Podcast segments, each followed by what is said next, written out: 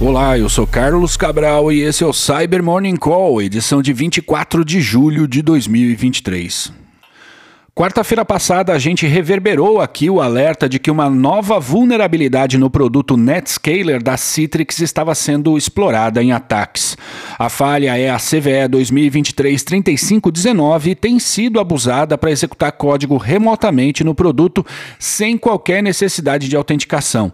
Pois bem, na sexta-feira, a Fundação Shadow Server publicou um raio-x sobre quantas instalações vulneráveis do Netscaler estão expostas à internet, ou seja, quantas instâncias do produto estão disponíveis para serem atacadas.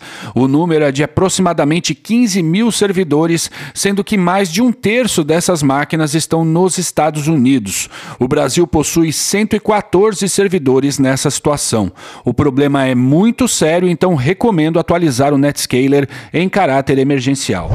E uma pesquisa da Coverware estima que a gangue de ransomware Clop tenha lucrado algo em torno de 75 a 100 milhões de dólares depois que passaram a explorar a vulnerabilidade CVE 2023-34362 no Move Transfer. Nós falamos sobre essa vulnerabilidade algumas vezes nesse podcast. Trata-se de uma falha que permite o acesso ao banco de dados do Move Transfer sem qualquer autenticação prévia e que está sendo abusada para instalar um web shell para que os adversários possam voltar ao servidor atacado assim que quiserem.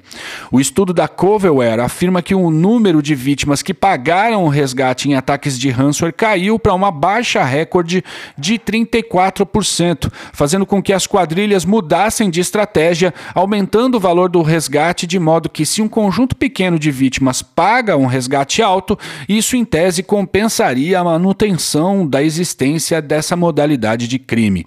O caso do Klopp é emblemático porque a falha no Move Transfer permitiu contrabalancear o jogo e atacar um volume grande de empresas. Aqueles que pagaram o resgate o fizeram em um valor substancialmente maior do que nas campanhas anteriores do Klopp, em média 740.144 dólares, o que é 126% superior do que foi o valor médio global de resgates pagos no primeiro trimestre desse ano, que chegou a 190 50.424 dólares. O estudo é muito interessante, link aqui na descrição. E a Palo Alto Networks recentemente documentou um aumento de 174% na atividade da quadrilha de ransomware Malox. Essa ameaça está em atividade pelo menos desde junho de 2021 e visa principalmente empresas dos setores industrial, jurídico e de alimentação. O grupo conduz o acesso inicial ao ambiente das vítimas por meio da exploração de servidores SQL mal configurados, executando ataques de força bruta usando uma lista de senhas conhecidas ou comumente usadas em servidores desse tipo.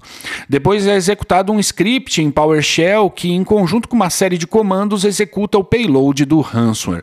Os pesquisadores afirmam que uma das razões que podem justificar o aumento nos ataques com o Malox foi uma postagem de seus operadores em um fórum do underground feita no início desse ano, a qual recruta criminosos para sua operação. E outra campanha que abusa de servidores SQL foi documentada pela ASEC em relatório publicado hoje.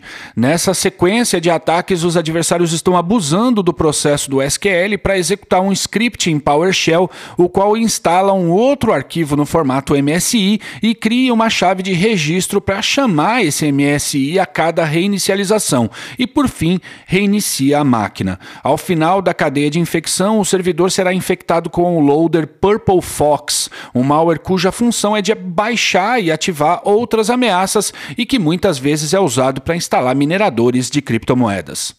E é isso por hoje, muito obrigado por ouvirem o Cyber Morning Call e tenham um bom dia. Você ouviu o Cyber Morning Call, o podcast de cibersegurança da Tempest. Nos siga em seu tocador de podcast para ter acesso a um novo episódio a cada dia.